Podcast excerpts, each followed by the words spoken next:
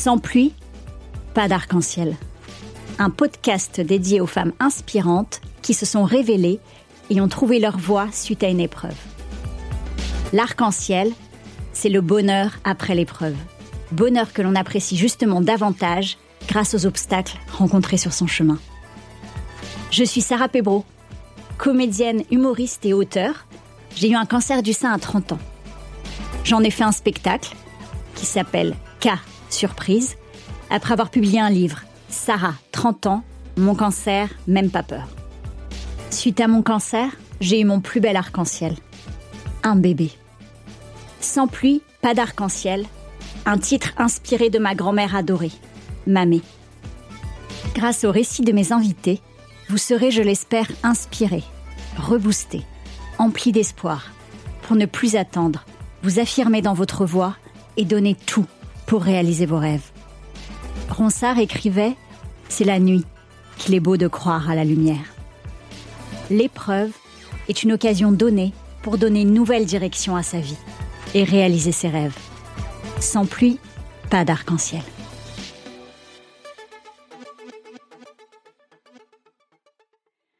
Aujourd'hui, je reçois Julie Meunier. Julie est la fondatrice des Frangines, une alternative à la perruque. De fausses franges qui tiennent sur des têtes qui n'ont pas de cheveux grâce à un système breveté et par-dessus, on vient mettre des turbans thermorégulants anti-UV. Elle est aussi autrice du livre À mes sœurs de combat. Julie vient nous parler de sa tempête, un cancer du sein très agressif, grade 3, diagnostiqué à l'âge de 27 ans, alors qu'elle effectuait son check-up santé annuel. Son gynécologue identifie un kyste, mais prescrit une simple crème. Et trois semaines plus tard, c'est sa maman qui insiste, le voyant grossir, pour que Julie retourne faire des examens. Ma mère m'a sauvé la vie, en plus de me l'avoir donné un jour, nous dit-elle. On lui propose un protocole d'essai clinique, Bérénice. 18 mois de traitement, 24 chimios, deux opérations, 40 séances de radiothérapie, puis l'hormonothérapie. Le combat de ma vie. Julie voit le positif dans tout. Si elle a perdu ses cheveux, elle se dit chanceuse d'avoir pu garder son sein. Si elle a perdu des amis qui ont eu peur de la maladie, elle a gagné plein de belles rencontres et de belles expériences. Se servir de tes épreuves pour en faire une force, nous dit-elle. Son phare dans la tempête? La rencontre avec l'homme de sa vie, son mari actuel, qui l'amène à son magnifique arc-en-ciel, son bébé. On lui avait dit qu'elle aurait autant de chances d'avoir un enfant que de gagner au loto. Mais Bowie est arrivée. Aussi guerrière que sa maman, elle a trouvé son chemin. Julie est une maman comblée, qui continue à mener à bien ses projets avec son premier bébé, les frangines. Tant que tu as la santé, en fait, tout est possible, et tu peux être heureux. Julie Meunier, l'impossible n'existe pas, car dans impossible, il y a possible. Bonjour Julie. Ah, coucou Sarah. bon, déjà, je commence par dire que ça me fait très plaisir que, que tu sois avec moi et de te revoir. Voilà, ouais, ben... je commence bien. ouais. Et tu sais que le plaisir est tellement partagé. Franchement, c'est génial. On se retrouve toujours sur euh, sur des moments super chouettes, mine de rien aussi de nos vies. Et je te remercie de bah, de penser euh, de penser à moi. Franchement, merci Sarah quoi. Bah, merci d'être là. Alors, pour commencer, Julie, pour les personnes qui te connaîtraient pas, est-ce que je peux te demander de te présenter? Bien sûr. Alors, je m'appelle Julie Meunier. J'ai euh, bientôt 36 ans.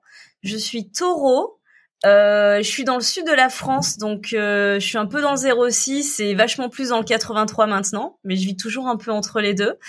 Et euh, je suis la fondatrice des Frangines. Donc les frangines, c'est une alternative à la perruque. C'est des fausses franges qui tiennent sur les têtes qui n'ont pas de cheveux grâce à un système breveté. Et par-dessus, on vient mettre euh, des turbans qui sont aujourd'hui thermorégulants, anti-UV et qui sont entièrement pris en charge par la sécurité sociale. Mais je suis pas que ça, je suis aussi une ancienne patiente. Euh, j'ai eu un cancer du sein euh, très agressif, euh, grade 3. À l'âge de 27 ans, j'allais avoir 28 ans. Voilà. Et, et c'est d'ailleurs dans ces contextes-là ma chère Sarah, qu'on s'est euh, qu'on s'est rencontrés la toute première fois grâce à Sophie Robineau. Je me rappelle encore. Pensée Anso. Ouais. ouais, grosse pensée à Anso. Alors, avant d'en revenir à ta tempête, est-ce qu'on peut revenir un petit peu en arrière euh, à ton enfance Est-ce que tu te rappelles à quoi tu jouais quand tu étais enfant? ça va être tellement cliché, mais j'assume hein, parce que j'ai tellement attends, j'ai joué à ça jusqu'à ce que je crois que j'avais 13 ans quand j'ai arrêté. C'était au Barbie. Oui, je sentais. Sorry. moi aussi. ouais, voilà. Non, mais j'ai tellement aimé les Barbie. En fait, euh, je suis quelqu'un qui fait très attention à ses affaires. Et je pense que je les gardais encore aujourd'hui. Tu vois, j'ai du mal à jeter et tout. Mon mec, il dit que j'ai le syndrome, je sais plus comment il s'appelle, ce syndrome. J'ai trop du mal à jeter, quoi. Bon, je vis pas non plus dans des ordures chez moi. Tout va bien. Mais, euh, mais par contre, je fais super attention à mes affaires. Et du coup, je collectionnais les Barbies tellement que j'arrive à faire le tour de ma chambre avec toutes mes Barbies assises contre le mur. Oh, j'adore. Et j'ai pas réussi à m'en séparer jusqu'à l'âge de mes 13 ans, quoi. Je comprends. Ouais. Ouais, j'aimais trop ça et voilà donc c'est peut-être un peu cliché et voilà mais j'ai voilà j'ai pas j'ai pas j'ai pas joué aux voitures j'ai pas voilà j'ai vraiment j'ai j'ai joué au Barbie quoi. Et t'avais un Ken ou pas? Parce qu'en fait, on se rend compte souvent, ah, pas là oui. avoir joué au Barbie, mais je n'avais qu'un seul Ken. Ouais, j'avais un Ken et par contre, il était en minorité de ouf. Bah voilà, c'est ça. Donc ouais, j'ai, oui, oui, bien sûr, j'avais un Ken, euh, j'avais la, voiture quand même, j'avais la maison, oh, j'avais la calèche. dans la voiture. Oh là là. Ouais. Attends, mais la voiture, elle était géniale parce que genre je mettais mon chat dedans, il se laissait pousser dans la bagnole, tu vois. C'était génial. du coup, je passais mes après-midi à pousser mon chat qui était assis à côté de ma Barbie. non mais j'ai encore des images et je te remercie pour cette question parce que franchement ça me replonge dans des souvenirs euh, juste euh, géniaux quoi. Trop bien. Et après voilà, je sais pas s'il a je pense pas que ce soit ce soit là euh, c'est à ce moment-là que m'est venue cette passion pour les cheveux. Euh, mais ce qui est sûr, c'est que je passais des après-midi entières avec ma mère, qui elle était coiffeuse, tu vois, à, à démêler les, les, les cheveux de mes Barbies à faire des coiffures complètement folles. Alors moi, je coiffais ma Barbie pendant que ma mère me coiffait. Donc en fait, je faisais des tresses ma Barbie, ma mère faisait des tresses à moi. Ah, enfin, c'était génial et j'ai encore, tu vois, des images de ces moments-là avec ma mère euh, de grave de complicité et, et le temps aussi qu'elle passait avec moi à jouer au Barbie, quoi. bien. ouais. Donc voilà. Et alors, peut-être que c'est lié d'ailleurs au Barbie, tu nous as dit qu'il y avait peut-être un petit lien déjà. Euh, c'est à quoi tu rêvais, enfant? Du coup Waouh Alors euh, quand j'étais enfant, je, je, je, rêvais à plein d'autres choses. Mais alors mmh. figure-toi que j'avais un rêve mais complètement bizarre que j'ai eu à l'âge de 6 ans. Tu sais ce que je rêvais d'être? Je rêvais d'être non-docteur. Ah ouais. Ouais. Pas mal. J'avoue, je l'ai pas vu arriver. ah ouais non mais celle-là, je crois que personne peut l'avoir arrivé. Alors et je sais, enfin, je pense savoir pourquoi. C'est parce qu'en fait, j'avais quand même euh, ma grand-mère était euh, chrétienne très pratiquante et tout machin, donc elle m'emmenait beaucoup à l'église et tout. J'ai commencé le catéchisme avant même de savoir lire. Enfin, tu vois, je voilà. Euh, donc je baignais un peu là-dedans. Et puis ce que j'aimais surtout par-dessus tout et ce qui m'est resté aujourd'hui, c'est que j'aimais l'histoire. Aujourd'hui, je suis passionnée d'histoire et notamment d'histoire de France et de la Renaissance et tout. J'écoute énormément de podcasts là-dessus et euh, et je lis beaucoup de bouquins là-dessus. Mais euh, à l'époque, euh, c'était surtout l'histoire, tu vois, qui me plaisait dans le catéchisme, à vrai dire, et les dessins qu'il y avait dans les livres parce que je dessinais déjà beaucoup à l'époque. Et en fait, euh, donc ma grand-mère, voilà, euh, elle m'emmenait beaucoup dans, dans, dans ces choses-là. Donc l'histoire de la nonne, à mon avis, ça vient de là. Et docteur, c'est parce que j'ai toujours une profonde empathie, je pense, depuis que je suis toute petite. Euh, je suis quelqu'un de très empathique et qui aime bien prendre soin des autres. Et ça se voit encore, je pense, aujourd'hui dans ce que je fais. Oui. Euh, même si j'ai eu des périodes de ma vie où finalement c'est pas ce que j'ai fait, mais c'était par des choix, on va dire, euh, pas du cœur, mais des choix de la raison. Euh, et en fait, euh, et en fait, voilà, je pense que le côté docteur, il venait de là. Et aussi peut-être parce que je regardais beaucoup de je regardais beaucoup de de, de séries euh, télé euh, du style euh, tu te rappelles comment elle s'appelait la femme qui était docteur là qui sortait avec un mec trop sexy qui était un peu cowboy ou indien je sais ah, plus mais trop oui. oui docteur Queen voilà exactement. Docteur Queen docteur Queen bon elle était pas nonne mais elle était docteur et je pense qu'elle aussi elle elle avait un style un peu nonne ouais, de mémoire non? exactement. Ouais voilà. son un peu haut là non? Ouais c'est un peu ça avec toujours un beau chignon tu ah, vois et oui, quand elle toujours très bien coiffé Exactement. Puis elle avait, elle avait un mec qui déchire aussi, quoi. Tu vois, enfin, je sais pas. Je pense allait, ouais. Du coup, je pas pense Lorenzo Lamas, non, c'était autre chose. Je non, sais plus. Franchement, je saurais non, plus. Je saurais plus te dire. Ça remonte tellement. Il qu'on retrouve. Ouais, faut qu'on revoie nos classiques. Et c'est vrai que je regardais ça, genre la petite maison dans la prairie, forcément, tu vois, ah bah qui oui. allait avec. Et puis il y avait euh, Sept à la maison avec le père qui était pasteur aussi, et donc je me disais que c'est possible d'avoir une famille, même si on était euh, bon. Donc voilà, il y avait tout ça qui était mélangé, donc c'était un rêve complètement. Euh, complètement fou quoi enfin mais ça m'est resté longtemps longtemps longtemps. Et ensuite ma passion de l'histoire a pris le dessus. Euh, quand on est arrivé au catéchisme à parler de Moïse et que je me suis un peu intéressée à ça que j'ai découvert euh, l'Égypte euh, en regardant bah, des films et tout sur Moïse et tout. Et euh, là j'étais passionnée d'Égypte et donc j'ai voulu j'ai rêvé de devenir archéologue. Ah génial. Voilà et donc ma passion pour l'histoire a continué comme ça euh, pendant pendant très longtemps et jusqu'à encore aujourd'hui, tu vois. Euh. Mais pour autant, je réécoute toujours les, des fois les mêmes podcasts parce que il y a tellement de choses à savoir que c'est impossible de tout retenir. Donc j'ai l'impression de redécouvrir tout le temps des nouvelles choses que Ah je bah, sais comprends depuis très longtemps. Mais, Mais voilà. oui. Mais moi, c'est ce que je me dis. Il faudrait que je me reprenne ou soit l'histoire pour les nuls pour me remettre à jour, tu sais, de temps en temps. Parce que je trouve que t'oublies, il y a tellement de. Ouais, mais après, tu sais, après en plus, je trouve qu'aujourd'hui l'histoire aussi nous fait euh, nous fait aussi comprendre euh, bah, certains mécanismes qui se passent aujourd'hui dans notre société, certaines choses qui se sont ancrées et tout ça, et d'essayer de, de les comprendre euh, pour mieux les pour mieux les changer. Donc euh, donc voilà, c'est pour ça qu'aujourd'hui ça me plaît encore de, de, de, continuer de cultiver tout ça.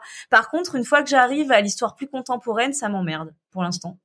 Peut-être que quand je, voilà, peut-être que quand je serai plus Plus vieille, vieille. voilà. Tu vois, c'est comme avant, je détestais tout ce qui était la musique des années 80. Maintenant, j'ai 36 ans, bah, j'aime bien finalement les années 80 Ah, et puis je- même les fringues et tout, tu vois. Donc voilà. Un bon enfant des années 80, je pourrais te dire, Oui, c'est bah, c'est ça, moi aussi. Mais du coup, maintenant, à notre âge, années 80, pour certains, pour certains millennials de maintenant, tu vois, c'est, c'est vintage. Oui, c'est ça. Oui, c'est clair. Ah, Les quoi? Mais qu'est-ce que c'est que ce truc? Ouais, exactement. Années 90, là, ça revient, mais années 80, c'est pas encore. euh, Ouais, ouais non, mais franchement, si si, euh, il y a finalement, Euh, tu vois, ouais. j'ai été un peu dure avec les années 80 et j'avoue que, eh ben non, mais c'est parce que je vieillis et je suis sûre que c'est ça, mais en vrai, il y a des trucs super cool aussi dans les années 80. Bah ouais, évidemment. On peut Donc, trouver. voilà. Ok. Alors, maintenant, on va parler de ta tempête. Euh, alors, on parle de l'arc-en-ciel après, je le redis, mais j'aime bien le redire à chaque fois parce Ouais. que pluie, pas d'arc-en-ciel. Donc, on parlera de, l'arc-en-ciel après. More rain, more rainbow. Exactly. Tu vois, c'est vrai qu'en anglais, il est pas mal le truc. Eh, tu sais quoi? Ouais, c'est parce que ouais, je, je l'ai vu sur un pull en fait la dernière fois et euh, ça m'a fait ça m'a fait beaucoup sourire. Mais tu sais que j'ai un collier, en fait, que ma mère m'a offert après les traitements. En fait, Ouais. elle m'a fait graver No Rain, No Rainbow. Ah bah de effectivement. Ça, voilà. Le, Ouais, tout à fait. le Et c'est bien vrai en plus. Et ouais. Bah du coup ma tempête, eh ben je j'en ai brièvement parlé Oui, tout à ouais. l'heure.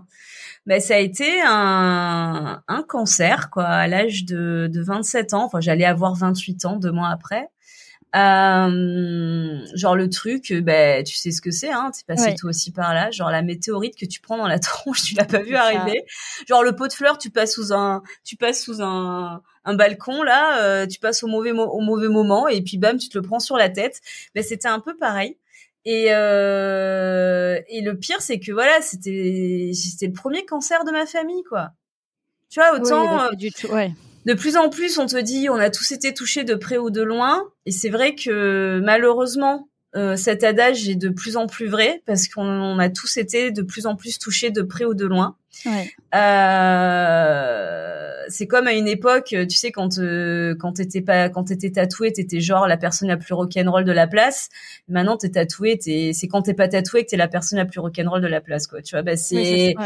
c'est c'est malheureusement ben par rapport à ça c'est c'est vrai aussi c'est trop triste de le dire mais c'est c'est vrai et je pense que c'est important d'en parler c'est vraiment la maladie du ce, de ce 21e siècle euh, et en fait euh, donc j'étais la première à être touchée donc c'était un truc hyper nouveau que ce soit dans ma famille pour moi dans après ma mère elle elle a elle avait été touchée de de loin par cette maladie, c'est-à-dire qu'elle avait perdu deux amis euh, plus jeune ah euh, de, de, cancer. Et donc pour elle tout de suite le mot cancer a été associé à ce mot affreux euh, euh, qui est le mot définitif. Bon qui dans certaines croyances n'est pas si affreux que ça et c'est très bien de le voir comme ça mais c'est le mot mort. Et, euh, et donc pour elle ça a été euh, ça, ça, a été très très dur parce qu'elle avait vraiment cette, cette association là ouais. chose que nous aujourd'hui quand même on arrive à, même si on l'a toujours dans l'inconscient collectif, parce que c'est un mot qui fait peur, parce que c'est une maladie qui est qui est dangereuse, qui est invasive, dont l'issue est, est, est, parfois euh, voilà fatale. Mmh. Euh, mais aujourd'hui, on arrive à en, à en guérir de mieux en mieux, de plus en plus. Oui, c'est vrai. Et ça, il faut pas l'oublier. Mmh. Euh, mais pour autant, ça reste une maladie qui fait grave flipper, quoi.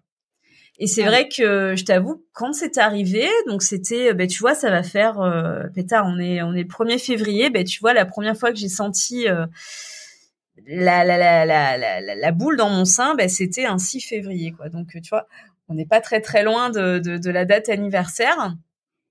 Et, euh, et en fait, euh, chaque année, en vrai, en début d'année, tu vois, au mois de janvier, je fais des check-up santé. Mais c'est parce que ma mère, elle m'a toujours dit, voilà, c'est important d'être acteur de sa santé. J'ai eu cette éducation-là, tu vois. C'est pas être hypochondriaque que d'aller euh, une fois par an faire un check-up. C'est juste être prendre acteur. soin de soi. Exactement. Ouais, c'est important. Prendre soin de ça. Et euh, donc, je vais voir euh, généraliste, tu vois, pour prescrire une petite prise de sang, checker que tout va bien. Il essaie de me mesurer, voir si j'ai grandi, mais ça fait bien longtemps que c'est plus arrivé. Et... Moi, je tentais aussi. Mais je... Ma mère m'avait dit, ah, mais j'ai grand... j'ai grandi même après mon mariage. Moi, ils se sont mariés hyper tôt. J'étais là, donc mes 18 ans, j'attendais, mais c'est pas venu. Moi non plus. Moi non plus, tu vois, depuis que j'ai 4, de... j'ai arrêté de grandir à l'âge de, de 13 ans, en fait. Et le médecin, il disait à ma mère en, en off, il lui faisait comme ça, grandira plus. Mais moi, j'entendais pas, mais il osait pas me le dire. Mais bon, pour me faire plaisir, disais, vous pouvez me mesurer? Et il continue de me mesurer pour me faire plaisir. Donc, bref, euh, je vois le généraliste, je vois le dentiste, je vois le gynéco. Et, euh, et en fait, euh, donc je fais des check-up un peu comme ça, tu vois, grande ligne et puis l'ophtalmo, quoi. Et donc cette année-là, c'était en 2015, euh, je vais mon, voir mon gynéco, il me sculpte les seins et ça c'est une vraie chance, tu vois, c'est que c'est que déjà à l'époque, donc il y a quand même maintenant six ans, hein, bientôt sept ouais. ans, en vrai sept ans, euh, il le faisait quoi. Et ouais, c'est vrai que ça. ça. je le dis souvent, si votre gynéco il le fait pas automatiquement, faut changer direct quoi. Euh, ah oui c'est clair. Parce que c'est ouais. pas un truc à demander, c'est un truc à faire euh, à tout à tout âge en vrai et oui. à toute femme. Ça doit être fait directement. Exactement. Ça ouais. mange pas de pain, ça prend trois mmh. minutes à un médecin. Euh, vraiment, euh, voilà. Et il le fait beaucoup mieux que nous, enfin, je pense. Exactement, hein, je pense aussi. Euh, donc du coup, bon, il me tâte les seins, il me dit ah vous avez un petit kyste quoi. Je fais ah ok, je l'avais pas senti. Il me dit bah je vais vous prescrire une, une crème aux hormones, c'est rien, ça doit être ouais, ça doit être une mastose et tout. Moi le mec il me dit hormones déjà cool. dans la tête ça a fait ch'ting. J'ai dit ouais mais no way, tu vois jamais bah je oui, non, ça. Clair. Je vais pas, je mets pas des trucs naturels. Et en vrai, heureusement quoi tu vois parce qu'en fait bah, j'avais oui. j'avais un truc qui était hormonal, donc heureusement que j'ai pas fait ça. Et euh, mais par contre, tu vois, à ce moment-là, c'était au mois de janvier, je rentre chez moi et je dis putain, il me dit que j'ai un kyste, euh, je touche, je dis, le mec il pentaille, il, tu vois, il était plus très jeune quoi, je dis pentaille total. Pentailler, ça veut dire euh, il divague. Parce que je, comme moi je suis du sud, je sais qu'on n'a pas tous les mêmes expressions. Ouais, tu fais bien. Ouais. mais je, je l'utiliserai du coup maintenant. Ah bah merci ça, merci Sarah. Et en fait, euh, je dis bon bah le mec il divague un peu ou alors il s'est trompé ou je, je sais pas où est-ce qu'il a senti un kiss. Moi je sens rien. Bon, je continue ma life, euh, je fais mes autres check-up et tout. Et en fait trois semaines plus tard, en mettant mon soutif, tu vois, je sens un truc qui roule sous ma baleine. Et il euh, y a un truc qui me gêne en tout cas, pas qui roule mmh. mais qui me gêne. Donc euh, je suis là, je enlève mon soutien-gorge et je touche et là je fais ah pétard, mais c'est ça le kyste. Je dis ah ouais mais il est pas petit en fait, il est huge. Et là, je dis, ok, bon, et le week-end, tu vois, le week-end qui est arrivé, j'allais voir ma mère et en fait, euh, je lui en parle et je lui fais toucher et elle a une réaction mais épidermique. Et euh, ma mère, elle est un peu sorcière sur les bords, tu vois, et euh, elle a genre une, une, réaction épidermique, quoi. Et elle me, elle, elle, c'est comme si elle, avait touché une rose elle a fait un, un geste en mode comme si elle était piquée quoi. Et elle me dit oh j'aime pas du tout. Et je lui dis mais comment ça? Elle me dit ah mais ça te fait ça te fait mal ou pas? Je dis bah non ça me fait. Elle me dit en plus ça te fait pas mal. Je dis maman c'est bon détends-toi. Euh...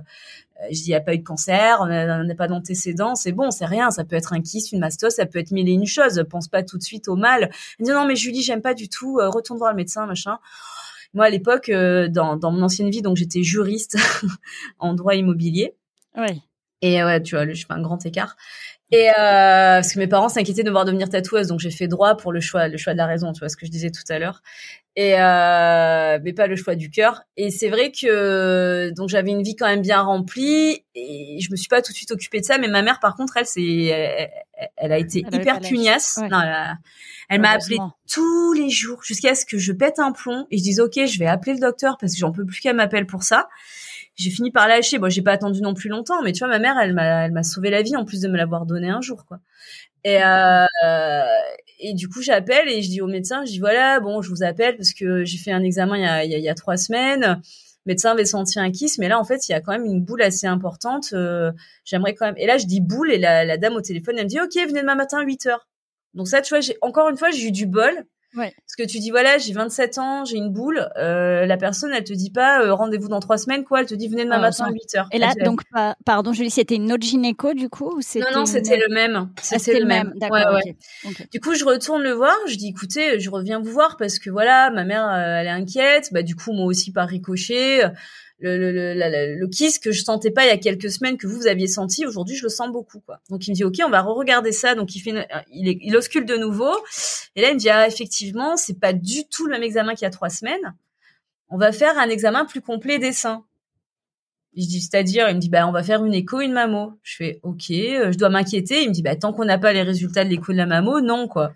Je fais ok bon je t'avoue je, stressais un petit peu quand même là je pensais à me dire euh, ok.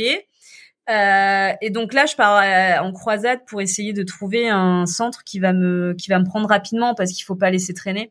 Et euh, donc j'appelle tout et je prends tous les rendez-vous possibles. Quoi. Tu vois, on me dit oui, là dans 15 jours, ok, je prends. Je rappelle un autre, il me dit oui, bah la semaine prochaine, ok, je prends. Je rappelle l'autre pour dire bah finalement j'annule parce que j'avais trouvé un peu avant. Jusqu'à ce que je, ma bonne étoile, je pense, qui a commencé à briller à ce moment-là, m'amène euh, vers un centre euh, que je connaissais parce que je travaillais pas très loin juste avant, euh, qui figure-toi était un centre spécialisé dans le dépistage du cancer du sein à Nice, mais je ne le savais pas. Et ce centre, j'appelle et je dis voilà, j'ai 28 ans, j'ai une boule dans le sein, j'ai un examen complet à faire des seins, j'aimerais un rendez-vous rapidement, c'est quand même voilà, c'est pas un truc à faire traîner. Et la personne me dit ok, venez demain matin à 7h30 quoi. Et là, je dis, ok, super. Ouais, Donc, je vais faire mon truc. Mais par contre, tu vois, j'y suis allée en mode, euh, enfin, à l'époque, j'étais séparée, mais je vivais toujours avec mon ex-compagnon parce qu'on habitait dans le même appartement qu'on devait vendre. Et, euh, et, il me dit, si tu veux, je viens avec toi. Je dis, mais non, t'inquiète, euh, franchement, c'est bon, euh, tout va bien, on va pas, on va se détendre, il y a, y a, pas de problème. Non, je vais y aller toute seule. Et puis en fait, ouais, j'y suis allée toute seule, mais euh, écoute, euh, ils m'ont enchaîné quoi. Au départ, j'arrive, on me dit, écoutez, on va faire juste une écho, il n'y a pas d'antécédent dans la famille, ça sert à rien d'envoyer des rayons et de faire une mammo, tu vois le, discours classique. Vous êtes jeune et tout, c'est dommage. Moi, j'étais là, oui, bon, il y a écrit quand même mammo sur l'ordonnance. Et la dame, elle me dit, oui, mais vous savez, on connaît notre métier. Ok. Bon, fatalité. Euh, elle me fait une écho. Et là, elle me dit, bon, ben, on va faire la mammo. Donc là, tu sais, tu commences un peu à stresser parce que la personne, elle te dit, on va pas faire de mammo. Puis finalement, on l'a fait. Et à la maman, elle te dit, euh, après la maman, elle te dit, euh, ben on va refaire une écho. Et tu dis, ok, elle insiste un peu là. Et là, elle te dit, est-ce que vous avez du temps devant vous ce matin? Parce que tant qu'à faire, je vais faire une biopsie. Et là, t'étais juste pas prêt, quoi. Ah bah non, ouais. Là, t'étais, là, t'es pas prêt du tout. Et euh, et donc je lui dis, bah ça consiste en quoi? Donc elle m'explique, il s'agit de carottage dans la dans dans dans, dans la masse qu'on voit pour vérifier ce que ce que c'est, quoi. Donc ok, donc elle fait huit carottages, donc elle t'endort le sein. Elle te fait huit carottages. Donc il y avait une infirmière qui est venue, qui a rejoint la pièce avec un interne, donc elle me tenait la main et tout. Bon là, je t'avoue que je commençais pas à emmener large et j'avais des petites larmes qui coulaient de mes yeux quand même, quoi, parce que j'étais en mode, j'étais pas prête, quoi, tu vois. En plus, j'étais seule et tout. Bah oui, ce que j'allais dire, t'étais seule. Là, ouais. Et euh, et du coup, je dis au docteur, mais docteur, euh, toujours de nature hyper, tu sais, positive, optimiste, quoi. Je lui dis, mais docteur, en fait. Euh, ça peut être bénin l'histoire là, c'est pas obligé que ce soit euh, quelque chose de grave et tout. Et en fait, elle me dit, écoutez Julie, j'aimerais me tromper, mais de par expérience, je sais que c'est c'est pas bon, c'est pas c'est pas bénin quoi. mais elle a pas lâché le mot, tu vois. Et là, moi, je vrille total. Et je lui dis, euh, ok, euh, est-ce que je peux prendre un avion? Elle n'a pas compris quoi. Et elle me dit, euh, bah euh, oui. Euh, je lui dis parce que j'ai un rendez-vous super important ce week-end à Paris. Je vais au mondial du tatouage. Je dois me faire tatouer un truc énorme sur la jambe. Je veux pas louper le truc. tu vois, je m'étais mis dans un dans un autre truc quoi. Tout de suite, j'ai switché. Ouais. Elle me dit, bien de te raccrocher un truc. Ah ouais, complètement. Ouais. Et, euh, et là, euh, donc, euh, et là, tu vois, toujours ma bonne, ma bonne étoile brille. Donc, je prends mon avion, je vais à Paris, je vais chez une amie qui m'avait réservé une soirée trop cool au paradis latin et tout, c'était trop bien. Et en fait, cette amie-là, elle avait une tante qui bossait à, à un hôpital à Nice, un hôpital public, hein, le CHU. Et euh, sa tante bossait là-bas, elle, elle bossait au service gynéco. Du coup, elle appelle sa tante, elle lui dit ouais, il arrive ça à mon ami et tout. Ils lui ont dit que les résultats c'est pas avant 15 jours. Tu crois qu'il y a pas moyen de nani nana Du coup, sa tante, elle dépêche la terre entière et elle mal, elle dit écoute, elle aura les résultats en rentrant de Paris. Et je, je suis partie le vendredi, je rentrais le mercredi, tu vois. Ah ouais. Donc du oh, coup, euh, voilà, je passe, euh, je passe euh, mon, mon week-end à Paris, je vais à la Tour Eiffel, je fais plein de trucs que finalement j'avais jamais pris le temps de faire parce que je me disais j'ai la vie devant moi pour le faire. Et quand il t'arrive ce genre de choses, d'un coup tu as des prises de conscience où tu te dis bah, que peut-être tu vas pas revenir à Paris demain et que ce serait con vu que tu y es de pas le faire quoi, tu vois. Donc tu, je fais plein de choses. Franchement, ce, ce week-end-là, il était fou. Je crois que j'ai presque pas dormi quoi. Et euh, donc je passe des détails un peu bizarres euh, de, de, de, de, de, de cette annonce parce qu'à un moment donné, j'étais dans le métro, mon téléphone y sonne, c'était le centre anti-cancer qui me dit on vous donne un rendez-vous, mais je lui dis mais quoi comment ça? On me dit vous êtes pas au courant Je dis non et là ça coupe. Je suis dans une rame de métro, j'essaie de rappeler, mais la nana, elle avait compris qu'elle avait fait une bourde, du coup, elle a jamais répondu.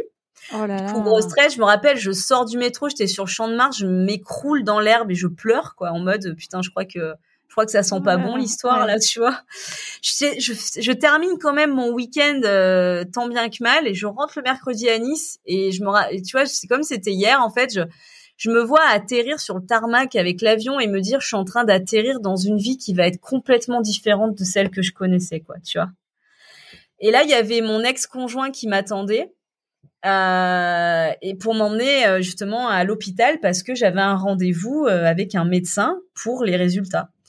Et quand je suis arrivée, bah voilà, le mot a été lâché, mais ça a été propre pour le coup. Le médecin m'a dit, écoutez, euh, on a, j'ai une bonne et une mauvaise nouvelle. Alors déjà, c'était un médecin qui était une femme et qui avait peut-être trop quatre ans de plus que moi, quoi. Tu vois? Ah bien une jeune médecin. ça change, enfin ça. Ouais, une jeune médecin, mais qui du coup pour elle c'était pas facile parce que tu vois, elle a eu un, j'ai vu un peu, tu vois, des, des, des, un peu des larmes dans les yeux parce que je pense qu'il y a eu aussi une projection et qui est naturelle et humaine, tu vois, et c'était ce côté aussi empathique qui m'a touchée parce que parce que voilà, ça restait un médecin super humain, j'étais pas juste un cas et voilà. Et euh, et en fait, elle me dit bon bah j'ai une bonne et une mauvaise nouvelle. Je dis, elle me dit, je commence par laquelle? Je dis, bah écoutez, bah, classique, vous commencez par la nouvelle, comme ça la bonne elle rattrapera la mauvaise, quoi. Enfin, vous commencez par la mauvaise, comme ça la bonne elle rattrapera, elle rattrapera la mauvaise. Et elle me dit, bon ben, vous avez un cancer. Ok. Et elle me dit, mais la bonne nouvelle, c'est que on, on va réussir à le soigner parce qu'il y a un essai clinique et tout machin. Et euh, il y a des traitements qu'il faut et on, on va le soigner, quoi. Et là, bon, le mot était lâché, donc je, tu vois, je, je, je, pense à ce moment-là, je pleure pas, tu vois, j'ai des larmes dans les yeux, mais je pleure pas, quoi. Et je me rappelle que ma première question, ça a été, ok, euh, je vais perdre mes cheveux, c'est quand même fou, quoi. Enfin, on te dit que t'as un cancer, et toi, la première question, c'est ok, je vais perdre mes cheveux. Et elle me dit, bah, ça va dépendre, euh, ça va dépendre du protocole qui va être établi lors de, euh, on va faire une grosse réunion. Donc elle m'explique les grosses réunions, c'est là où ils décident un peu des traitements suivant les cas des patients. Donc cette fameuse médecine qui tend à être une médecine personnalisée en fonction du phototype du patient. Et euh, elle me dit, ça va dépendre du protocole. Elle me dit, mais il y a de fortes chances. Donc la deuxième, ça a été ok, et vous allez m'enlever mon sein. Donc tu vois que des questions d'ordre physique. Hein. Ouais, mais et, euh, et elle me dit, euh, bah, toujours pareil, ça va dépendre de comment vous allez répondre euh, au traitement et tout. Ça, c'est vraiment différent entre chaque être humain, tout ça. Je dis d'accord. Et la troisième, ça a été, et vous croyez que je vais mourir? C'est arrivé que tu vois la troisième à la troisième question quoi. Et elle me dit bah ça c'est pareil, c'est pas une question à laquelle euh, je peux vous répondre parce qu'en fait ça dépend de comment vous allez aussi réagir au traitement, ça dépend de si un si ça dépend de plein d'autres paramètres. Voilà. Donc aujourd'hui, je peux pas vous dire ça, mais je vous promets que si demain votre cas il était, euh, je, je, je, je, je, je, vous en parlerai. Voilà pour moi, c'était important de savoir. C'était important bah de savoir euh, si euh, si c'était si c'était foutu ou pas, euh, parce que j'avais encore plein de choses à faire que j'avais pas faites et que j'aimerais bien faire avant, quoi, tu vois. Donc euh, donc voilà, voilà la tempête. Donc ça a duré 18 mois. 18 mois de traitement avec 24 chimios, deux opérations, 40 séances de radiothérapie et après derrière j'ai fait l'hormonothérapie. Euh, donc j'étais dans un protocole d'essai clinique qui s'appelait Bérénice. Aujourd'hui, l'essai clinique, il a été tellement concluant que bah, c'est aujourd'hui un, un, traitement qui est donné euh, d'emblée aux personnes qui ont donc le même type de cancer. Moi, j'ai eu un cancer euh, HER2 positif amplifié euh, de grade 3. Et donc euh, j'ai reçu ce protocole d'essai clinique qui a été euh, qui, a été plus long, mais qui a hyper bien fonctionné. C'est-à-dire que ma tumeur, elle est passée. Bon, j'aime pas ce mot tumeur, il est affreux. Euh, donc moi, je l'avais appelé Jean-Yves, et je m'excuse auprès de tous les Jean-Yves de la terre. J'ai rien contre eux, c'est juste que, j'ai un tic de langage quand je connais pas le prénom de quelqu'un, je dis Jean quelque chose et à l'époque c'était Jean-Yves. Voilà. J'avoue que je fais ça aussi. Enfin, je fais ça aussi. Pas nommer ma tumeur, mais, le, j'ai tendance à dire Jean-Paul. Ouais, voilà. voilà, voilà. Ouais, c'est exactement pareil. Donc, euh, je sais pas, c'est des prénoms qui me prêtent, tu vois, tout de suite qui me donnent le smile et je trouvais que donner un prénom comme ça aussi à, ce truc euh, qui, qui, qui, avait élu domicile sans autorisation euh, dans mon sein gauche. C'est ça, ce squatter. Hein, voilà, le squatter, exactement. Euh, bah du coup, je, je, je, préférais lui donner un petit prénom comme ça plutôt que d'un mot affreux, quoi. Donc, la tumeur faisait 6 cm, elle est passée à 6 mm. Et ah donc du coup, ouais, ça a été vraiment une très bonne réponse au traitement. Donc j'ai quand je mangeais un peu en chimio, je me disais putain, j'espère que lui, il mange autant que moi, quoi, tu vois. Et clairement, il a mangé autant que moi. Et, euh, et ça, c'était quand même euh, super chouette. C'est pour ça que souvent je dis, tu sais, aux patients, parce que je reste quelqu'un d'hyper accessible et une sœur de combat, ce que j'appelle, c'est le, le, titre du bouquin que j'avais écrit d'ailleurs à mes sœurs de combat. Lisez-le, il est super. Ah, tu l'as, tu, tu l'as bah lu? oui, Ah, trop bien, merci Sarah, trop cool. Et en fait, euh, voilà, ce, ce, ce bouquin, c'était voilà pour livrer un message. Et c'est ce que je dis dans le livre, c'est qu'en fait, la chimio, faut la prendre comme comme sa meilleure amie. Ok, c'est une meilleure amie un peu torsionnaire, ça arrive, hein, on en a des fois. Hein. Mais n'empêche, c'est une meilleure amie qui te veut vraiment du bien. Et si tu la prends un peu comme ça, euh, il y a des chances que euh, psychologiquement tu tolères un peu mieux tout ce qui se passe et aussi les traitements quoi que tu ailles un peu moins reculons parce qu'au début moi je me disais ah non demain j'ai chimio et ma mère elle me disait non Julie faut pas que tu te dises ça faut que tu te dises une de moins et surtout faut que tu te dises que c'est ta meilleure pote et en fait elle a elle a toujours raison Ah, c'est c'est une maman, c'est ça, mais elle a toujours raison. Donc euh, et c'est vrai que, que, que, et c'est vrai que ça marche quoi. En fait, quand tu te tu te tu te conditionnes comme ça et que tu te dis ok, et, et c'est vrai que ça passe toujours mieux quoi.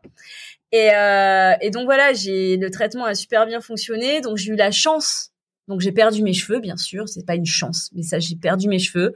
J'ai été chauve pendant presque 18 mois.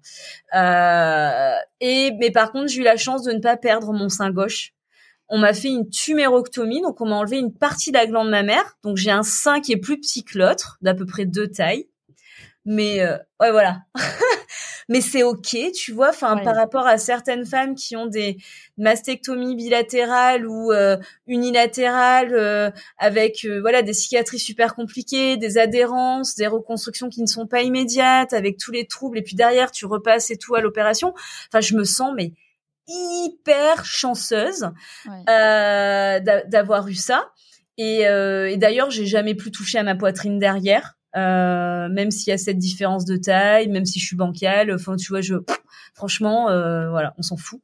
Et euh, donc j'ai eu ça, une thymérectomie, et, euh, et puis voilà, et puis ensuite la radiothérapie, les 40 séances, et puis derrière l'hormonothérapie. Donc c'est c'est clair que c'est normal que ça fasse peur parce que c'est un traitement qui est lourd et long et euh, et que et qu'on ne souhaite à personne même à ses pires ennemis quoi clairement euh, c'est c'est vraiment un sale truc quoi donc euh, par contre c'est une ex, enfin, c'est une épreuve, mais c'est aussi une expérience de vie. Et ça, je, je, je, parle moi en mon nom propre. Je suis pas là pour faire de la psychologie ou donner euh, des conseils. Euh, voilà, enfin, chacun se retrouvera dans ce que je dis ou pas, sera d'accord ou pas. Moi, ça a été le combat de ma vie. Il y en a qui m'ont reproché d'appeler ça un combat. Mais pour moi, c'est comme ça que je l'ai vécu. Ben parce qu'il y en a qui disent que c'est pas bien d'employer, euh, tu sais, le poids des mots et d'employer le, le, le champ lexical de la guerre pour euh, parler du cancer et parce que c'est quelque chose qui fait partie de soi. Enfin voilà, bon, il y a des gens qui ont des super théories et je l'entends. Non, non, mais je bien la sûr. Mais c'est bien d'avoir son, enfin. Tu sais, on m'a même reproché de- d'avoir le sourire. Hein. On m'a même reproché de le vivre avec le sourire et d'avoir le sourire, tu vois. Donc, euh, enfin, bon. T'inquiète, on va reprocher de faire de l'humour. euh, Oui, euh, voilà. Ben voilà, donc tu sais ce que c'est. Mais après, j'ai envie de dire, en fait, chacun, juste, en fait, la résilience, il n'y a pas de recette. Je suis Bien désolée, hein. Il n'y a pas de Bien recette. C'est pas une fin en soi. Il n'y a pas de personnes plus fortes les unes que les autres. Euh, on fait tous comme on peut et on a tous avec notre nos moyens, avec euh, Exactement. comment on en- enfin voilà, comment on est psychologiquement. Enfin, il y a plein de choses, comment on est dans sa vie, dans, dans les autres aspects de notre vie aussi à ce moment-là. Enfin, il y C'est a clair. tellement de critères et on est tous différents. C'est-à-dire que chaque événement de la vie, on va le vivre différent. Tu nous mets le même événement. Heureusement Ah, que mais- c'est différent pour chacun. Ah bah c'est clair, sinon la richesse serait- de l'être humain aussi et de la vie. pouvoir échanger et de la vie quoi. Et puis tu vois, on a tous notre re- notre propre recette aussi de la résilience. Bien si sûr. toi ta résilience c'est demain de retourner dans la vie que t'avais avant parce qu'elle te plaisait, mais c'est ok, tu Mais vois. Bien sûr. Enfin, chacun, si toi, ta résilience, c'est de sortir tête nue parce que t'as su, mais, parce- mais c'est ok. Bien et c'est tant mieux. Et enfin, voilà, chacun fait comme il veut, comme il Ouais. peut. Euh, moi, je suis vraiment partisane de, de le choix aux gens, en fait, et c'est ta vie. Et en fait, il y a rien de plus important. Et il y a quelque chose que le cancer m'a appris donc dans cette expérience. Donc, je pense que ça m'a fait mûrir quand même beaucoup. Euh, j'ai pris, je crois, 30 ans de Mhm. maturité avec cette histoire. J'ai perdu beaucoup de gens dans, la, de, de- dans le parcours, mais perdu, au- c'est-à-dire, euh, il y a des gens qui m'ont tourné le dos. J'ai perdu beaucoup d'amis qui m'ont plus parlé, mais j'en ai gagné beaucoup d'autres. Parce que tu sais, la maladie, ça fait peur. Il y a clairement des gens qui m'ont dit, écoute, ça me fait trop souffrir de te voir souffrir, je préfère plus te voir. Ben, ces personnes, elles ont moins le mérite d'être honnêtes. Tu vois ce que je veux dire? Aujourd'hui, c'est plus des amis, mais je Ouais. leur ai pardonné parce qu'ils ont été super honnêtes. Mais par contre, derrière, j'ai gagné plein de belles rencontres, plein de belles expériences et tout. Donc, c'est clairement une aventure humaine. C'est pour ça que j'appelle ça aussi une expérience. Ça fait partie de mon parcours de vie. Ça fait partie d'une expérience que je ne souhaite à personne. Ce que j'ai appris pendant cette, cette, ce parcours, j'aurais aimé l'apprendre vraiment différemment, clairement. Mais par contre, je pense que ça a fait ça m'a ça a fait de ça a fait de ma personne une meilleure version de moi-même en fait et de ma personne que d'avoir traversé tout ça. Parce que je pense pas qu'on revient euh, pareil d'une telle bataille quand on s'est battu contre sa vie. Et euh, et je pense que ça fait clairement mûrir et ça fait relativiser beaucoup de choses. Aujourd'hui ah par contre ça m'arrive encore de m'agacer sur des trucs complètement futiles. Et d'ailleurs je suis très fière de moi quand ça m'arrive parce que je me dis eh eh, ça, ça c'est cool parce que ça veut dire que c'est bon, t'arrêtes d'être en mode oui, c'est bon, il y a plus grave. Oui, on sait, il y a plus grave et il y a toujours, plus grave. En vrai, Ouais. c'est comme quand on dit oui, bah c'est sûr que par rapport à toi, non, il n'y a pas de par rapport à. C'est que chacun non. a sa vérité, chacun Bien a sûr. ses combats. On mène tous des combats dans la vie. Donc euh, voilà, c'est vrai que c'est c'est une une expérience, une aventure humaine que de traverser une tempête. Et, euh, et je pense que on a tous des clés, nos propres clés, et on développe tous des clés parce qu'on est tous des êtres humains. Et comme tu disais, c'est ce qui fait la beauté de cet être humain qui est capable, lui aussi, comme la vie d'ailleurs, du pire comme du meilleur. Mais c'est ce qui fait l'être humain et c'est ce qui fait qu'aujourd'hui, on est encore là après tant de milliers d'années et qu'on est en haut, soi-disant, de la chaîne alimentaire, qu'on a réussi à s'acclimater alors que finalement, de l'âge de 0 ans jusqu'à l'âge de, je pense, 6 ou 7 ans, ben, on est quand même dépendant de, de un ou deux autres, tu vois, pour survivre. Mais pour autant, on reste des êtres euh, ben, puissants. Et le cancer m'a appris une chose et aujourd'hui, euh, ça, ça contribue beaucoup en ma confiance en, en moi, en la vie et en plein de choses. C'est que l'être humain, il est capable de s'adapter à toutes les situations et même au pire. Et ça, ça me porte tous les jours, en fait. Tous les jours, je me répète ça quand j'ai une difficulté. Et aujourd'hui, dans ma vie, euh, dans ma vie de, de mon projet, les frangines, tout ça, de cette mission, ben pareil, tu vois, ça m'apprend tous les jours à pivoter, à, à changer de direction. euh, ben voilà, c'est comme ça, c'est la vie, c'est ce qui la rend riche. Donc ça, c'était ma tempête. Alors, l'arc-en-ciel. Eh Alors, ben, est-ce qu'il y a eu un phare déjà Le phare, l'arc-en-ciel? Alors oui, il y a eu un phare.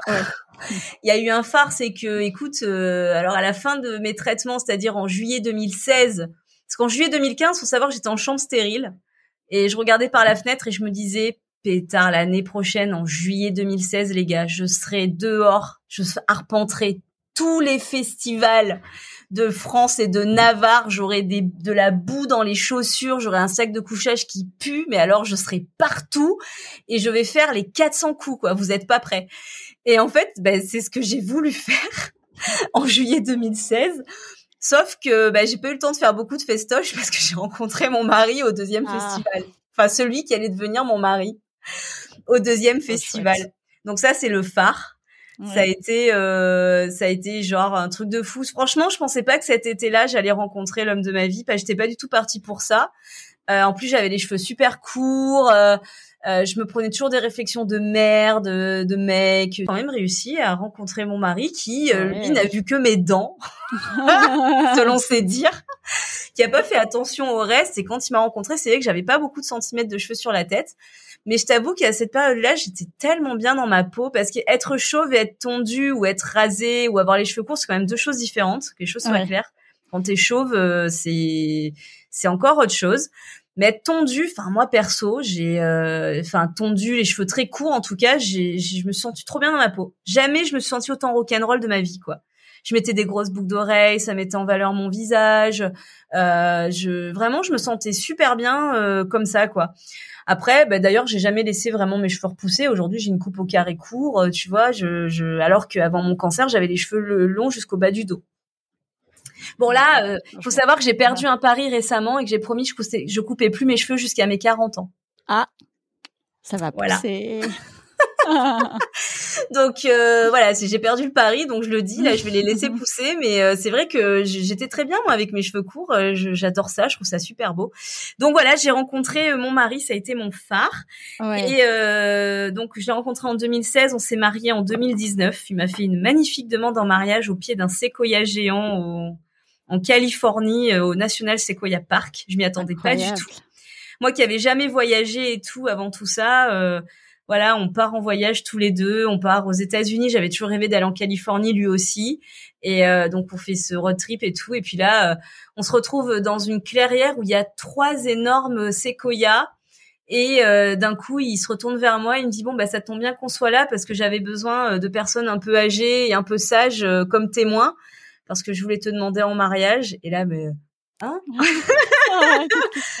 ah, je m'en souviens comme c'était hier. Et d'ailleurs, c'est resté très longtemps ma pensée positive. Euh, tu sais, quand j'avais une opération ou quoi, qui avait une anesthésie générale, généralement, je m'endors toujours en ayant une pensée positive pour rester dans cette pensée tout le long du sommeil et avoir un bon réveil.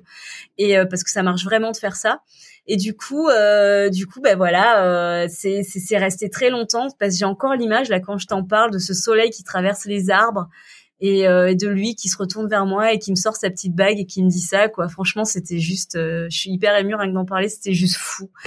Et donc ça c'est voilà c'est c'est mon c'est mon c'est mon petit phare et c'est mon mari c'est mon âme sœur euh, c'est franchement je je, je l'aime plus que tout. Et et donc l'arc-en-ciel qui est arrivé après tout ça c'est que voilà il faut savoir quand je l'ai rencontré avant que ça devienne sérieux je lui dis écoute euh, voilà il faut que tu saches que voilà mon histoire c'est que j'ai eu un cancer. Bon tu le sais parce que tu m'as stalké sur les réseaux.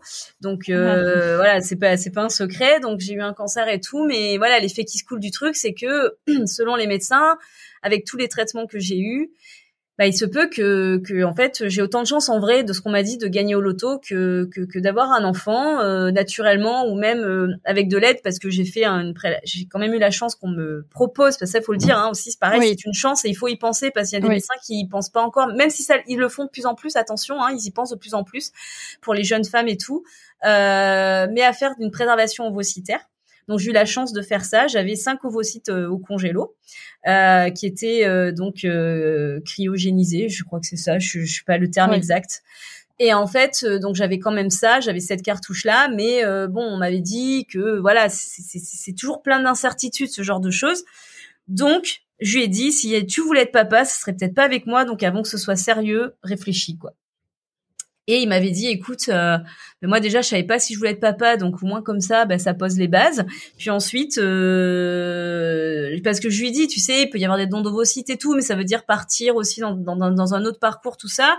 Et là il m'avait dit, écoute. Euh, euh, quitte à euh, ne pas voir euh, les yeux de la personne que j'aime dans le regard de mon enfant, que je préfère adopter, quoi. Si on en est là, tu vois. Et là, je me suis dit, putain, ce mec, c'est l'homme de ma vie, quoi. et donc, donc du coup, je lui dis ça. Et mais j'avais quand même à cette époque-là, il faut le savoir, un stérilet qu'on m'avait posé pendant une de mes opérations. parce que parce que tu, la, la médecine n'est pas une science exacte. Il peut arriver que même en chimio ou même en traitement hormonal, tu puisses tomber enceinte et il ne faut surtout pas que ça arrive. Oui, voilà. dans tous les cas, tu ne peux pas garder le bébé parce qu'il ne se développerait pas comme il faut. L'hormonothérapie, ouais, il y avait ça. C'est pas possible, exactement. Donc, euh, du coup, j'avais quand même un stérilet et donc je l'ai gardé jusqu'à expiration parce que j'avais zappé qu'il était là de toute façon. Sauf qu'un jour, ça s'est présenté, tu vois, j'ai dit bon, je l'enlève. J'ai dit à mon mari, écoute, euh, je le remets pas parce que bah, de toute façon euh, apparemment il y a très peu de chances que que je tombe enceinte. Et puis euh, je garde pas un super souvenir de la première fois qu'on me l'a mis enfin voilà qu'il a été posé et ah, tout. c'est pas très agréable ouais. Ouais non, voilà. j'en avais un aussi en plus et ouais voilà. Donc euh, donc du coup je je mets rien. Si t'as peur tu te débrouilles. Mais mais moi je veux plus rien savoir donc euh, on était comme ça en freestyle et puis je l'avais écrit dans mon bouquin. Hein, euh, J'avais écrit euh, voilà si la, vie décide que je devais être maman c'est ok et si elle décide que je devais pas l'être c'est ok aussi. J'avais rempli ma vie différemment de plein d'autres façons en réalité. Donc donc du coup bah, freestyle.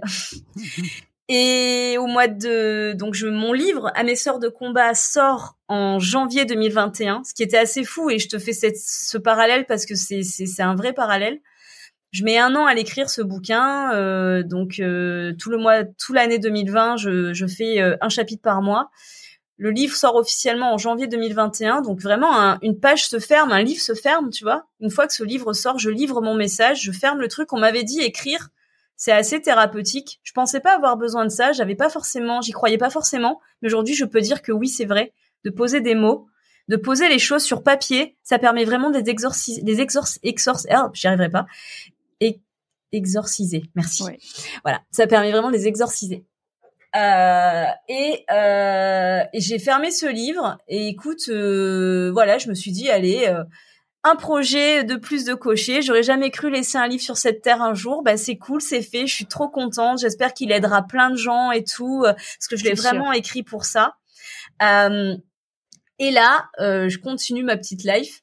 Et au mois de mai 2021, j'ai des symptômes chelous, tu vois genre euh, des trucs un peu chelous qu'on n'aime pas trop quand on est passé par un cancer et tout de suite on pense au pire. Et je rassure tout le monde, on est toutes pareilles. Oui, c'est ça. Il faut se rassurer aussi. On partage euh, les mêmes moments de peur. Les mêmes moments de, peur. Vous n'êtes, personne n'est fou, personne n'est hypochondriaque. Mm. Une fois qu'on a traversé un, un, traumatisme comme on a traversé nous, euh, c'est normal d'avoir des peurs qui sont parfois irrationnelles. Euh, mais en vrai, elles sont rationnelles. Donc, euh, j'avais des symptômes chelous, donc je vais consulter. Et en fait, le médecin me dit, ouais, est-ce que vous me décrivez quand même? Je ferais peut-être un petit test de grossesse. Et je lui dis, non, mais docteur, euh, enfin, c'est plié. On m'a dit que j'avais autant de chances, de, voilà, de gagner au loto et tout. il me dit, non, mais on va quand même éliminer cette cette option parce que bon, c'est ton jamais, quoi. Et là, j'ai ok, bon, j'achète mon test de grossesse, euh, je fais une grosse stuff avec des potes euh, la veille de le faire. Euh, il y avait des nachos, je les ai tous mangés parce que j'avais une dalle de l'enfer. Et je dis à mes amis qui, qui se moquent de moi parce que j'ai bouffé tous les nachos. Et je leur dis ouais, mais vous moquez pas. Demain, je fais un test de grossesse et j'espère qu'il sera, j'espère qu'il sera positif parce que ça justifiera le fait que j'ai bouffé tous les nachos. Et vous serez content pour moi. Vous aurez... voilà, exactement. Et du coup, bah, le lendemain matin, je me réveille un peu, tu vois, euh, la tête euh, enfarinée, comme on dit.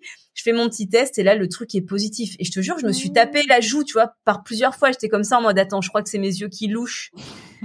Il y a deux barres ou il y a pas de barres, tu vois. Enfin, et en fait, il y avait deux barres, quoi. Et donc, mon arc-en-ciel était là. Mais ça a été, enfin, c'était, c'était difficile et je, je tiens à le dire parce que j'avais fait un deuil de tout ça, quoi. Ouais. Et il a fallu que je fasse le chemin inverse. Donc, j'ai pas honte de dire que oui, c'était une super nouvelle, mais que par contre, j'ai appelé une psy directe pour prendre une thérapie parce qu'en fait, c'était c'était beaucoup. Oui, tout à coup, ouais, c'est ouais. Et que surtout, je savais pas si ça allait tenir. Ou marcher, tu vois, c'était, je savais pas depuis combien de temps j'étais enceinte. Enfin, c'était. T'as pas de mode d'emploi, enfin, il y a rien. Non, c'est le flou artistique. J'étais pas du tout là-dedans. Euh, j'étais mariée, mais je vivais à 200 km de mon mari. Euh, tu vois, on avait décidé de vivre comme ça. Et d'ailleurs, c'était trop cool. Euh, et, et, et, tu vois, il fallait tout changer. Et donc voilà, c'était quand même. Et donc, donc du coup, j'ai eu du mal au début à faire attention. Je le dis honnêtement, à la grossesse. Pendant trois mois, je me suis presque interdit d'essayer d'y penser je me disais bon, à tout moment ça peut s'arrêter. Je me serais fait des plans sur la comète et parce que je me connais, moi après une fois que je suis lancée, je suis lancée comme une balle et, je suis pugnace et ensuite ça peut vraiment me rendre très triste si ça si ça si ça fonctionne pas. Donc euh, je j'ai préféré pas m'y attacher et même euh, jusqu'à mes cinq mois de grossesse en réalité. Jusqu'à ce que je vois un semblant de ventre sortir en vrai. Ouais. Et, là j'ai plus concret. Euh, ouais, exactement. Après, j'ai eu la chance, tu vois, de pas avoir été malade au début de ma grossesse. Est-ce que c'est parce que je m'étais conditionnée à faire comme si, euh, bon après attention, j'étais pas là à faire la fête tous les quatre matins, aller boire des coups et tout. Euh, j'étais enceinte, je faisais les choses bien, mais par contre, voilà.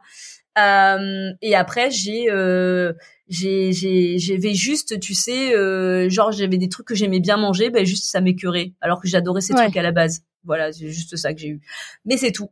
Et donc, euh, j'ai pas voulu savoir le sexe de l'enfant jusqu'à la naissance parce que je me suis dit que c'était une chance, c'était un bébé miracle et que ce bébé, il avait vraiment voulu être là et que c'était certainement aussi un bébé pugnace comme euh, comme sa mère certainement, je sais pas, un espèce de petit guerrier qui était là quoi. Et euh, je me suis dit que j'aurais peut-être que voilà qu'une seule fois cette chance, euh, donc euh, je voulais pas savoir le sexe, mon mari non plus. Donc on l'a su à la naissance et c'était une petite ah, fille. Et, euh, et elle s'appelle Bowie. donc c'est sans David, hein, mais c'est Bowie effectivement. Il faut savoir que Bowie c'est un c'est un vrai prénom gaélique, ça veut dire cheveux jaunes. Donc tu vois, il y a encore une histoire de cheveux dans l'histoire du prénom de ma fille. Et, euh, et aussi, c'est bon, il faut savoir que je suis une grande fan de Bowie, mon mari aussi, faut le, voilà, on peut pas le cacher. Euh, depuis que je suis, c'est le premier garçon dont je suis tombée amoureuse. J'ai toujours aimé les mecs qui font un peu androgyne, tu vois. Donc euh, ça a été lui, après ça a été Michael Jackson. Donc euh, d'abord ça a été Bowie, donc c'est un mec qui m'a qui me suit depuis mon enfance, c'est ma mère qui m'a fait connaître euh, cet artiste et, euh, et j'adore son histoire et j'adore ce qu'il représente et j'adore qui il est, surtout que c'est un mec qui a pas de casserole, tu vois, et c'est un mec hyper précurseur. Quand on parle aux anciens, ils te disent ouais oui genre euh, tu vois le mec il était euh, bisexuel, artiste, il se droguait, enfin tu vois c'était genre le mec juste pas à fréquenter. Ouais. Mais pour moi, c'était un mec libre en fait, et, euh, et c'était un putain d'artiste en vrai quoi. Et il m'a énormément inspiré toute ma vie, et mon mari aussi. Et alors pour la petite histoire, on était en Toscane et on, on cherchait le nom, le prénom qu'on allait donner à notre enfant. On avait notre liste. Et euh, il y a Space Oddity qui passe à la radio de David Bowie. Et en rigolant, je dis à mon mec, ah, chiche, on l'appelle Bowie. Parce que c'est mix en fait comme prénom. Ah oui, ouais. Et il me dit, et il me dit, bah allez, euh, soyons fous quoi. Je dis ah tu rigoles? Je dis t'es partant. Il me dit bah carrément. Je dis ah mais attends toi t'es musicien et tout, tout le monde se de nous en disant ah les gars vous êtes allés un peu trop loin. Mmh. Il me dit mais qu'est-ce qu'on s'en fout? Et là je suis ouais t'as raison, on s'en fout en vrai, on en a rien à faire. Et, euh, et du coup, c'est parti pour Bowie. Donc, on l'a pas caché, on l'a dit tout de suite à la famille et tout, qui a super mal pris, en mode ouais, ça va, vous avez encore quelques mois pour changer d'avis, tu vois. Mais non, non, nous, notre décision, elle était prise. Ouais. C'était Bowie. Et en plus, Bowie, figure-toi qu'il a fait un film qui s'appelait L'homme qui venait d'ailleurs. Et pour moi, cet enfant, il vient d'ailleurs, quoi. Tu vois, enfin, c'est vraiment euh, la surprise, c'est un ovni, tu vois ce que je veux dire? Et dans mon livre, d'ailleurs, je reprends beaucoup le champ lexical des extraterrestres et tout. Et pour moi, ça avait énormément de sens finalement que mon petit bébé il s'appelle Bowie quoi. Donc c'est c'est une petite fille s'appelle Bowie qui va faire un an euh, le 9 février. Et tu vois, c'est fou. Ouais, voilà. Elle devait naître le, elle aurait dû naître le 8 février parce que bah, j'ai une sérienne d'urgence euh, le 9 euh, très tôt, genre il était 0h50, tu vois. Donc ils auraient pu la faire un peu avant, elle serait née le 8. Il faut savoir que David Bowie était né un 8. C'est pas Et moi j'étais là, sérieusement, elle va naître, il était né le 8 janvier lui. Mais elle c'était le 8 février. J'étais là, ah pétard, elle va naître un 8, mais non, mais comme toute rockstar qui se respecte, elle a voulu sa elle date. a choisi sa date. Évidemment. Évidemment. Donc, euh, donc écoute, euh, voilà, ça c'est pour la petite anecdote. Et, euh, et donc mon petit arc-en-ciel est arrivé. Et c'est vrai que tu vois, j'avais fait le deuil de tout ça jusqu'à la veille de la naissance, comme je te, je te disais en off. Je me, je savais pas si je serais une bonne maman parce que j'avais une vie tellement remplie que mon premier bébé c'était les frangines et c'est et les frangines c'est un bébé à qui je donne énormément de mon temps et que et que j'aime énormément du plus profond de mon cœur. Et du coup, j'avais peur de, de devoir en délaisser un pour l'autre et tout machin. Et tout le monde me disait mais non Julie, t'inquiète, tu vas être pour nous, c'est même pas une, un sujet, tu vas être une très bonne maman et t'inquiète pas, la place tu vas la trouver pour ton enfant. Et j'avais du mal à le croire avant de le vivre. Et je peux le dire aujourd'hui. Tu trouves toujours la place et t'arrives quand même à mener tes projets. Et tout va bien. Et aujourd'hui, je, je suis une maman comblée. Voilà. Je, je, je le dis et, euh, et, et, je, et je le souhaite vraiment aux personnes euh, qui souhaitent vivre ça euh, et, et, de le vivre parce que c'est vraiment c'est vraiment une super belle expérience aussi quoi. Ouais, je suis très heureuse pour toi. tu sais de quoi je parle. Ouais. Exactement. Alors, j'ai des petites questions pour toi encore, Julie. Quel est ton mantra préféré?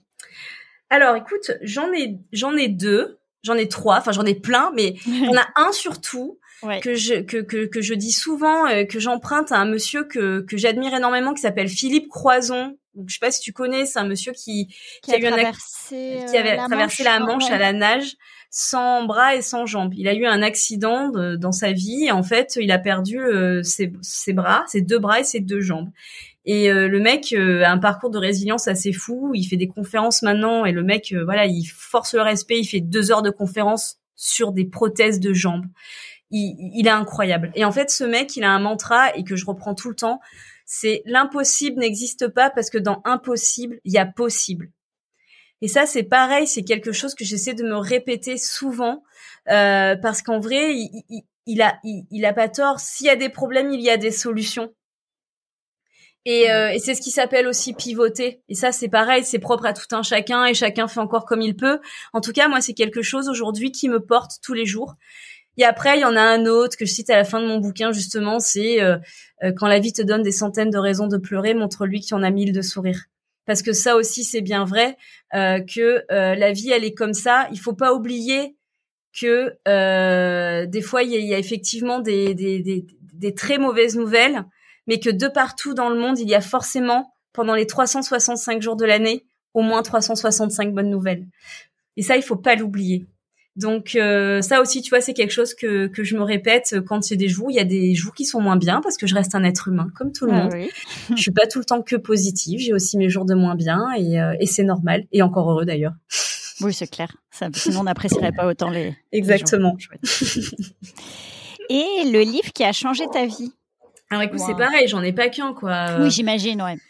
Mais euh, ça, ça se rejoint un peu tous. Alors il y a euh, euh, il y a le, le livre de Paul Watt. Alors comment on dit son nom euh, Watzlawick. Wa- Watzlawick. En fait, ça s'appelle. Alors attention, le titre il est pas très joy, hein, mais ça s'appelle Faites vous-même votre malheur. Ah, En fait, c'est un, c'est un livre sur le ton de l'humour. Et en fait, il t'apprend à apprivoiser en gros ton malheur euh, pour euh, parce que pour lui c'est le premier pas pour aller vers le bonheur. Et ça, en fait, c'est un vase communicant avec ce que je te disais tout à l'heure avec mes mantras. C'est un peu la même chose. C'est qu'en fait, ça t'apprend à essayer de voir le verre à moitié plein. C'est-à-dire que quand il y a un problème, il y a une solution et de te servir de tes épreuves pour en fait en faire une force et de te dire ok il m'est arrivé ça mais en fait c'est positif qu'il me soit arrivé ça. Tu vois Ouais. je te donne un exemple. Les banques elles ont pas voulu me prêter pour monter les frangines. J'ai fait un crowdfunding. Ça a été super difficile mais par contre ça a fait connaître le projet. Ouais. et donc en gros aujourd'hui j'ai envie de dire merci aux banques d'avoir fait ça. Donc il y a ce livre. Après il y a eu le livre euh, Power Patate. Ce livre, il est vraiment, euh, il est vraiment génial. Pareil, on est toujours sur, euh, sur, euh, sur comment, euh, comment rebondir, tu sais, euh, après des épreuves, comment prendre des épreuves qui sont difficiles pour en faire une force. Et puis après, tu as le livre qui est aussi, euh, qui est vraiment euh, super génial, qui est euh, Parfaite imperfection. Et on est toujours sur le même registre. Donc euh, parce que en vrai, personne n'est parfait et clair. que de, de nos faiblesses, on est toujours sur ce registre-là, de nos faiblesses, on peut en faire une force. Et si je te parle de ces bouquins qui ont changé ma vie, c'est parce que j'ai une période dans ma vie où quand j'ai été malade, ben, je cherchais justement ces lueurs et de me dire, ben, pourquoi il m'arrive ça?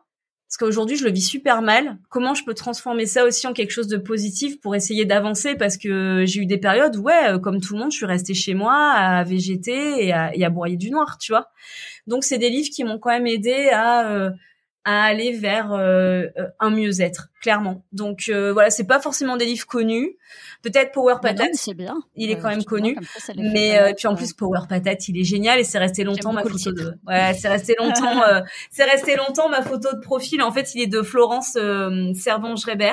Ouais. Et, euh, et en fait, il est resté pendant très longtemps. Ma petite photo de profil, avait une patate, elle était comme ça, tu sais, avec euh, avec l'étoile et tout derrière. C'est vraiment le signe un peu, tu sais, que je reprends tout le temps comme ça, le ah, en l'air. Ouais.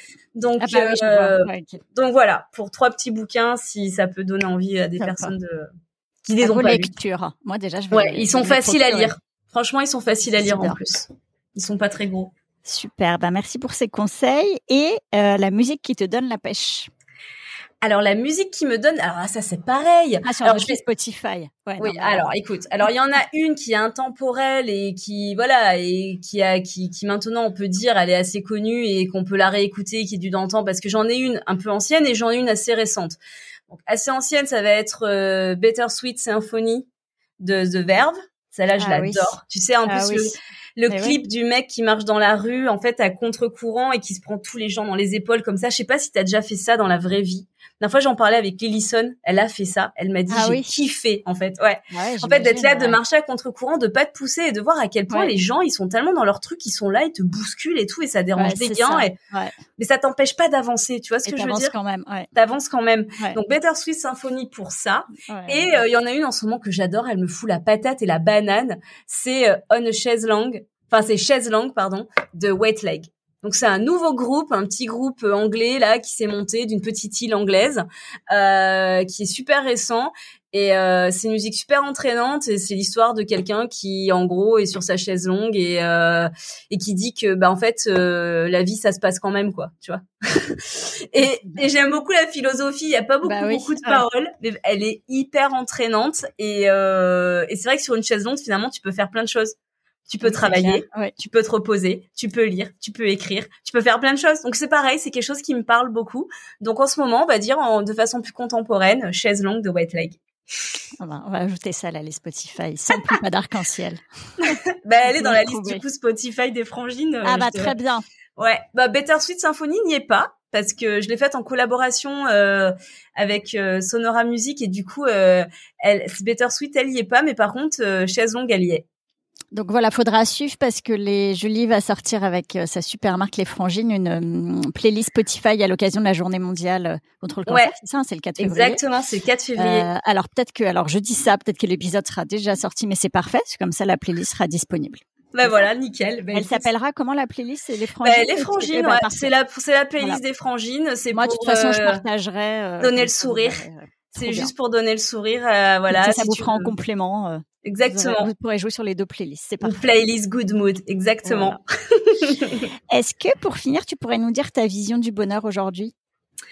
Ah ben écoute, euh, ma vision du bonheur aujourd'hui, euh, elle est, en fait, elle est tout simple. Elle est toute simple en fait. Ma vision du bonheur, c'est que tant que j'ai un toit sur la tête, que je peux manger, que je suis en bonne santé, euh, que j'ai ma fille et mon mari en bonne santé, bah en fait euh, mon bonheur il est là quoi. Le bonheur c'est la santé, juste ça. C'est juste ça. Tant que tu as la santé, en fait tout est possible et du coup tu peux être heureux parce que finalement ton bonheur aussi tient beaucoup à toi. Donc voilà ma vision du bonheur. Merci Julie. Merci à toi Merci Sarah. Beaucoup et prends soin de toi. Toi aussi, prends soin de toi et de toute ta jolie petite famille. Ouais, pareil. nos petits arcs-en-ciel, enfin nos grands arcs-en-ciel. Nos grands arcs-en-ciel, ouais. Merci Julie. À très vite. À très vite.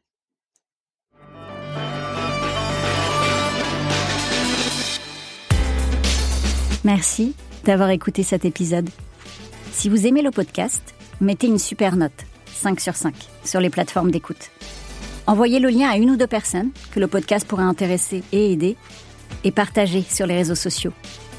Merci pour votre soutien. Tant qu'on est en vie, tout est possible. L'épreuve est une occasion donnée de se révéler et de réaliser ses rêves. Si un bébé après un cancer c'est possible, alors tout est possible. Croyez en vos rêves les plus fous et donnez tout pour les réaliser. Sans pluie, pas d'arc-en-ciel.